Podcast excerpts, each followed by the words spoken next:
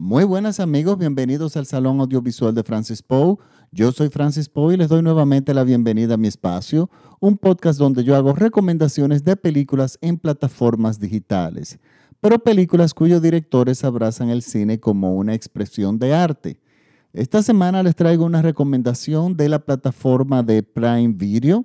Es una película de terror, sí, de las pocas películas de terror que a mí me gustan, que realmente están muy bien hechas es una película del año 1993. Es una producción mexicana, creo que española también. Hay una mezcla ahí de, nacionalidades. Eh, pero es una de las primeras películas, si no es que es la primera película de Guillermo del Toro. Ustedes sabrán, que Guillermo del Toro ya hoy en día es un gran director, muy conocido, ganador del Oscar por La forma del agua hace ya un par de años. Eh, y Cronos es una de las películas que realmente lo puso en el panorama universal en cuestiones de cine, como una persona, un director que había que observar. Y esta es una película que, si bien aparece en video, es muy difícil verla en plataformas digitales. Eh, y bueno, la encontré en la plataforma de Prime Video. Está es una película que está en 95% en español y tiene, yo diría que un 5% en inglés, pero aunque no tiene subtítulos en español disponible, Prime Video a veces falla en eso, Netflix en eso no se equivoca, pero lo tiene en portugués. Y bueno, como no es lo mismo, pero uno logra, si usted no sabe inglés, o quizás sepa un, sabe un poquito de inglés y un poquito, entonces con los subtítulos en portugués, pues bueno, ya usted va a entender perfectamente los diálogos. Aunque crean, digan, créanme algo, esta película es muy visual. Esta es una película que inconscientemente el director hace homenaje, o conscientemente habría que ver, a muchas películas del cine mudo. Eh, porque hay la narrativa de Guillermo del Toro es muy visual. Y bueno, esta película le fue muy bien con la crítica. Eh, es una película que ganó muchos premios. ¿Y qué hace Guillermo del Toro? ¿Por qué Guillermo del Toro eh, llama la atención internacionalmente por esta película siendo una persona extremadamente joven? Sigue siendo una persona muy joven. Miren, eh, Guillermo del Toro es de hecho, yo diría que un autor y sus películas todas prácticamente tienen un, o son de terror o un fuerte tono de terror. O sea, el terror, el temor, el miedo está presente en sus películas. Y no, el director no quiere que, evidentemente, eh, que en ser encasillado como un director de películas de terror, así como de repente fue John Carpenter él, eh, o de o Wes Craven sino que él aporta algo totalmente diferente en sus películas. Y esto es lo que lo hace grandioso. Miren, Guillermo del Toro no se conforma solamente con el terror. El terror siempre va a ser lo primero. El terror va a ser siempre lo que domina al personaje y lo que nos asusta y lo que nos llama la atención. Pero luego de que el terror avanza en la forma de la película, Guillermo del Toro nos va sorprendiendo con algo. Él va haciendo determinados tipos de giros que logran que el protagonista y el ente que le da terror creen un vínculo. Y eso es muy difícil de lograr. Y ese vínculo eh, usualmente termina en algo muy triste o muy afectivo. En el caso, por ejemplo, de de una de sus películas que a mí más me gusta, que se llama El Espinazo del Diablo, estupenda. vendría siendo parte como, no es una primera parte, ni una segunda parte, ni una tercera. es una, yo diría, eh, trilogía conceptual entre el, Espinazo del Diablo, el Laberinto del Fauno, y no sé si ha filmado la tercera. Vi una película que más o menos de él, que, es, que toca más o menos los mismos temas, no me gustó tanto, pero bueno, resulta que eh, es, ese cordón umbilical que una, une sus películas es lo que lo convierte realmente en, autor. En el caso del laberinto del, de, perdón, del espinazo del diablo, tenemos a un, un, dos tenemos dos personajes, tenemos dos personajes de terror. Eh, tenemos un niño que necesita ser liberado del lugar donde fue asesinado y lo que le da la libertad es la justicia.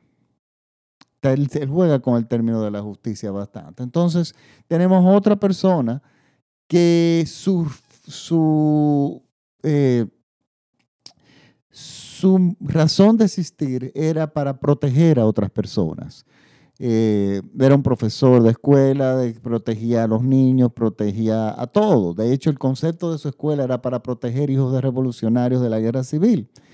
De, entonces, cuando esta persona muere, se queda en otra dimensión, pero en el, en el mundo de los vivos, cuidando sin que ellos sepan a los niños y a las personas que emocionalmente significaban algo para él. Entonces, él siempre logra esa conexión emotiva entre lo muerto y lo vivo, entre el terror y, la persona que está aterrada.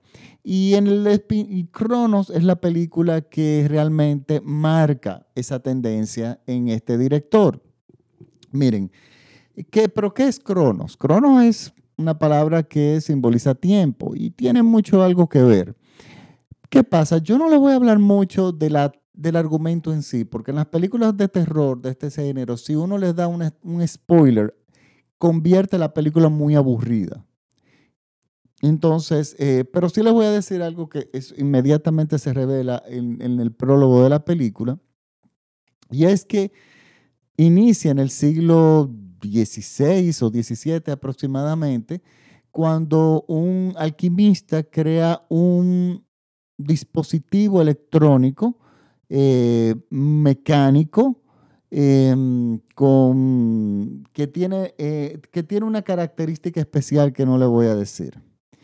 Pero ese dispositivo, que es el dispositivo que entendemos que se llama Cronos, tiene un poder muy codiciado. Y resulta que a través de los años, este Cronos, este dispositivo, es encontrado en, este, en la época actual por el actor Federico Lupi accidentalmente. Y lo pone a funcionar accidentalmente y algo pasa cuando esto lo pone a, eh, eh, funcionar. Y aquí es que arranca el terror en la película. Entonces, es lo único que yo les voy a decir. Pero miren, estamos frente a una película donde tenemos a prácticamente dos protagonistas. Tenemos a Federico Lupi, que es el, nuestro personaje central, que de hecho es también uno de los protagonistas del Espinazo del Diablo.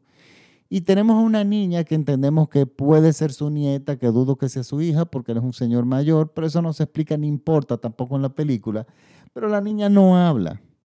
La niña no se, explica, no se dice que es sorda, no se dice que es muda. La razón por qué ella no se comunica con palabras es, una, es, es un misterio y nunca es explicado. Algunas cosas del cine no las tienes que explicar porque nos damos en la vida con personajes así. O sea, de repente conocemos personas en el trabajo que tienen una, eh, un impedimento físico y nunca le preguntamos por qué, qué fue lo que causó eso. Entonces, eh, este, es, esto, este es el mismo caso. No se especifica, gracias a Dios, y no se aclara. Pero el hecho de que la niña sea sorda, bueno, que no, no se comunique con palabras, ella crea un vínculo muy fuerte con su abuelo. Entonces, esta niña eh, es un personaje simbólico muy fuerte durante el transcurso de la película, aunque el quien lleve la trama sea Federico Lupi, el actor que hace, el actor que hace de su abuelo. Entonces, ¿qué pasa? Eh, tenemos, estamos frente a una película de horror, de vampiros, de misterio, pero al mismo tiempo una película de amor. Y es lo que en esto Guillermo del Toro es muy bueno. Incluso, incluso hasta en la película que él produce, en el orfanato, a mí me encanta esa película de terror, estupenda, es producida por él. Pero hay mucha influencia de él, incluso argumentalmente. De hecho, esta película Cronos, el guion es de él. No recuerdo si, si El Orfanato era una película dirigida, eh, perdón, escrita por él. Pero en El Orfanato tenemos el caso de unos niños que necesitan, que ya han muerto, que murieron en circunstancias trágicas, que necesitan que alguien los cuide. Y, entonces eh, que es una persona en específico que quiere, eh, que tiene que cuidarlos. Y entonces ahí la razón uno no sabe que es eso, que ellos quieren que ellos que los cuiden. Y el terror se va desarrollando sin nosotros tener ese dato. Entonces llega un punto en la película, usualmente ya en el momento del giro, donde él empieza y donde él entra, la parte que lo hace muy bien porque es muy difícil, donde involucra una parte afectiva opuesta al terror. El terror sigue entonces ya en contexto, pero el protagonista cambia y se va por otro camino, que eso lo hace de una forma magistral. Son personajes que, bueno, en la forma del agua pasa más o menos lo mismo. Tenemos a un monstruo que es la persona que simboliza el terror y tenemos esta chica que que simboliza la ingenuidad. Creo que ya no se comunica, no recuerdo muy bien, y resulta que esta chica, este, el terror se convierte en un, luego en un vínculo. Entonces logra hacer esta transición muy bien en el giro de la película. es una combinación de montaje, argumento y definitivamente dirección en la cual Guillermo del Toro eh, definitivamente se ha destacado mucho. Y miren, es un director que ha tenido éxito, pero se la ha arriesgado mucho. Entre los créditos que yo veo aquí, de, esta película. Eh, miren, yo quiero destacar, y en esto Guillermo del Toro no se ha equivocado en ninguna película. En este caso, el compositor de la banda sonora es Javier Álvarez. Yo conocí algunos instrumentos, eh, algunos trabajos del eh, clásico. Señores, la música no solamente en calidad es de primera calidad, o sea, es estupenda, pero también como está utilizada en la película.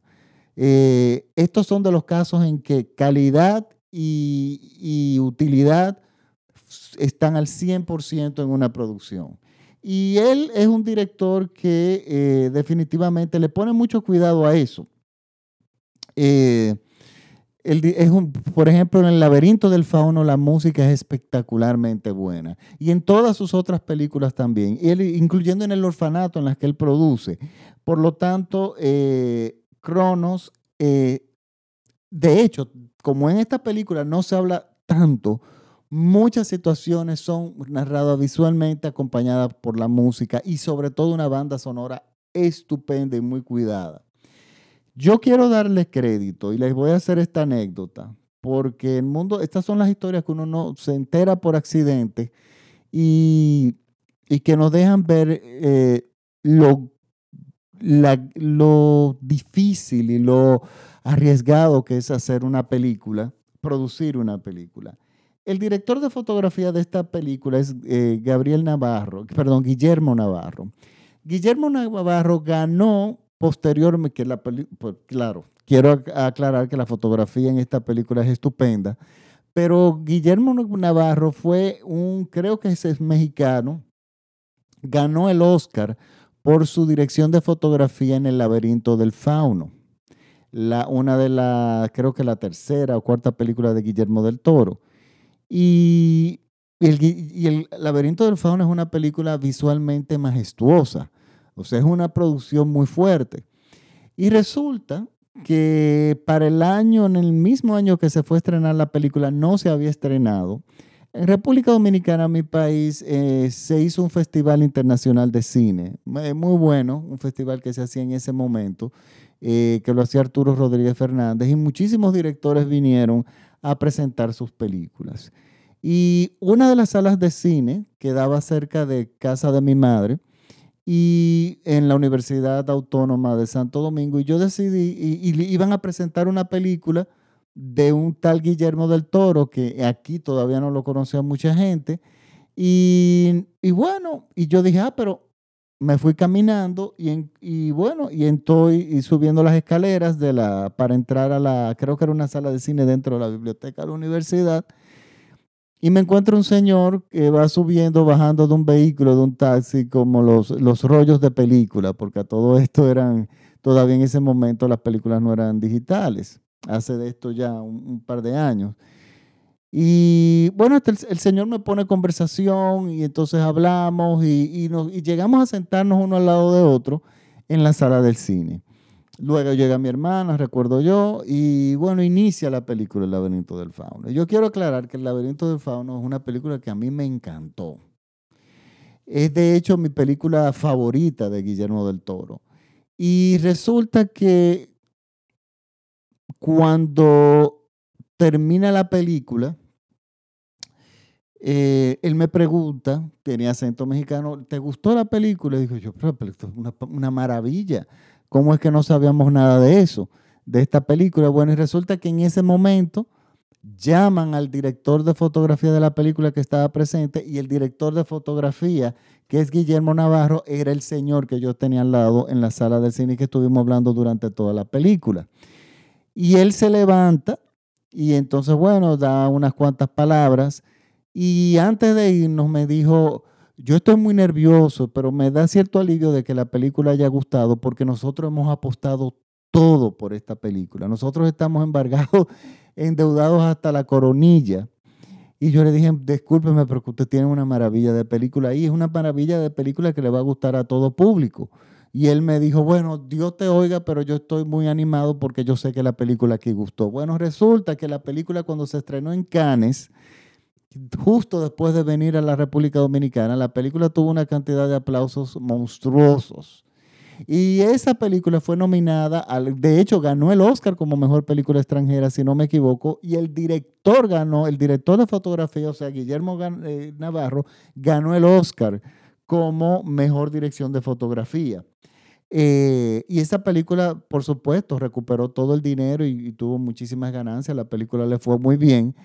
Pero fíjense cómo todos pusieron de su parte y este director de fotografía tomó un avión con una película debajo del brazo, como decimos nosotros, a venir a esta pequeña isla, la República Dominicana, a presentar su película porque es que ellos necesitaban audiencia de todos los lugares del mundo. Y saben que funcionó, la película fue maravillosa. A mí Guillermo del Toro es un, un director que a mí me encanta, me encanta cómo dirige y es una persona ahora mismo de poder en Hollywood. Por lo tanto, eh, yo creo que, que, todavía lo mejor de él no, no, lo hemos visto. Yo creo que él tiene mucho todavía que entregar.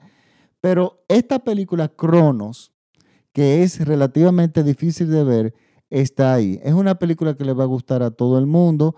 Es una película que tiene una apuesta visual que en algunos momentos la narrativa nos recuerda a los cómics, en algunos momentos nos recuerda al cine mudo y en, otros momentos se convierte en algo muy emotivo, pero es una película que dentro del género del terror tiene una gran belleza. Es una película hermosa y tiene un final bellísimo. Eh, que es fácil de entender, aunque hubieron personas en su momento que me dijeron que no habían entendido el final. No entiendo, el, el final está muy claro aquí. Y es una película importante Guillermo del Toro. Es, que, es la película que marca su estilo como autor dentro de este género de terror. Pues bueno, eh, yo quería pedirle disculpas que no pude hacer un podcast la semana pasada, pero se mezclaron dos cosas en mi país. Eh, una fue las elecciones eh, de la alcaldía, en las cuales yo estaba participando como asistente en una mesa electoral y fue un proceso muy largo y tedioso durante esa semana, por lo tanto no tuve tiempo de ver absolutamente nada que yo les pudiera recomendar y realmente no tuve ni no tenía ni siquiera el tiempo de hacer el podcast. Y luego vino el coronavirus que el, eh, yo no estoy realmente en en cuarentena, estoy a un 50%, pero yo trabajo en la industria aérea y no han cerrado los vuelos por 30 días. Ya ustedes saben lo que eso ha significado. Estoy haciendo este podcast ahora muerto del sueño, pero eh, contento de haber encontrado eh, la película Cronos. Este, miren, esta, eh, les recuerdo que mi podcast puede ser escuchado en cualquier, en, en cualquier plataforma de podcast estoy en las principales. Estamos en Spotify, en iTunes, en SoundCloud, en TuneIn, en Apple Podcasts, en prácticamente todos lados. Si les gusta mi podcast, por favor, eh, compártanlo. Eh, yo, me pueden seguir también en mis redes, principalmente Facebook, aunque le dicen que eso es una red de viejos. Lo que pasa es que, de gente vieja, lo que pasa es que Facebook tiene la mejor es lo que se adecua mejor para lo que yo hago, porque ahí yo cuelgo informaciones de cine, recomiendo películas, hago enlaces de documentales, cosas que Instagram no me, no me permite, aunque tengo mi cuenta de Instagram que me pueden seguir ahí como arroba Francis al igual que en Twitter como arroba Francis También les recuerdo que me pueden escuchar en todo México vía radiola.com.mx. Muchísimas gracias en México por la sintonía. Me, ha subido muchísimo los seguidores y realmente eh, me gusta eh, trabajar con el equipo de Radiola ya. Son gente realmente fantástica.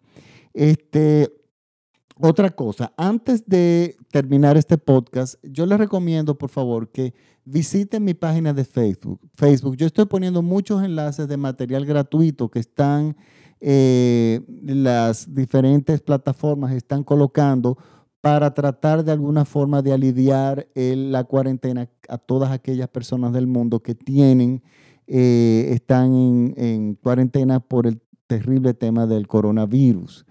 Una de las películas que yo acabo de colgar, que colgué el enlace directo, es La Isla de Plástico, un documental por José María Cabral, eh, muy interesante. Luego más adelante ya le hablaré más detalle, con más detalles de él, pero ahí está disponible, ya yo lo colgué. De todas formas, yo voy a colgar este podcast, el, el trailer de esta película y, eh, y nuevamente, qué bueno que me, me acabo de acordar.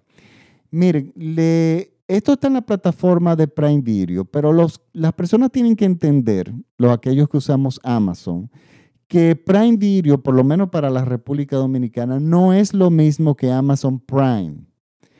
Amazon Prime es un, servicio que te cobra Amazon, que te cobra mensualmente, que te da gratis los, los costos de envío y, de, y, ellos anuncian también que te incluyen eh, poder ver todas las películas de su catálogo. Eso en la República Dominicana no funciona así. Por eso ellos crearon, el, eh, eh, crearon la plataforma de Prime Video, que es independiente al servicio de Prime, Amazon Prime dentro de la página de Amazon. Si ustedes quieren eh, suscribirse a Prime Video, tienen que ir a una página independiente de Amazon, abrir su browser en una página fresca y escribir primevideo.com.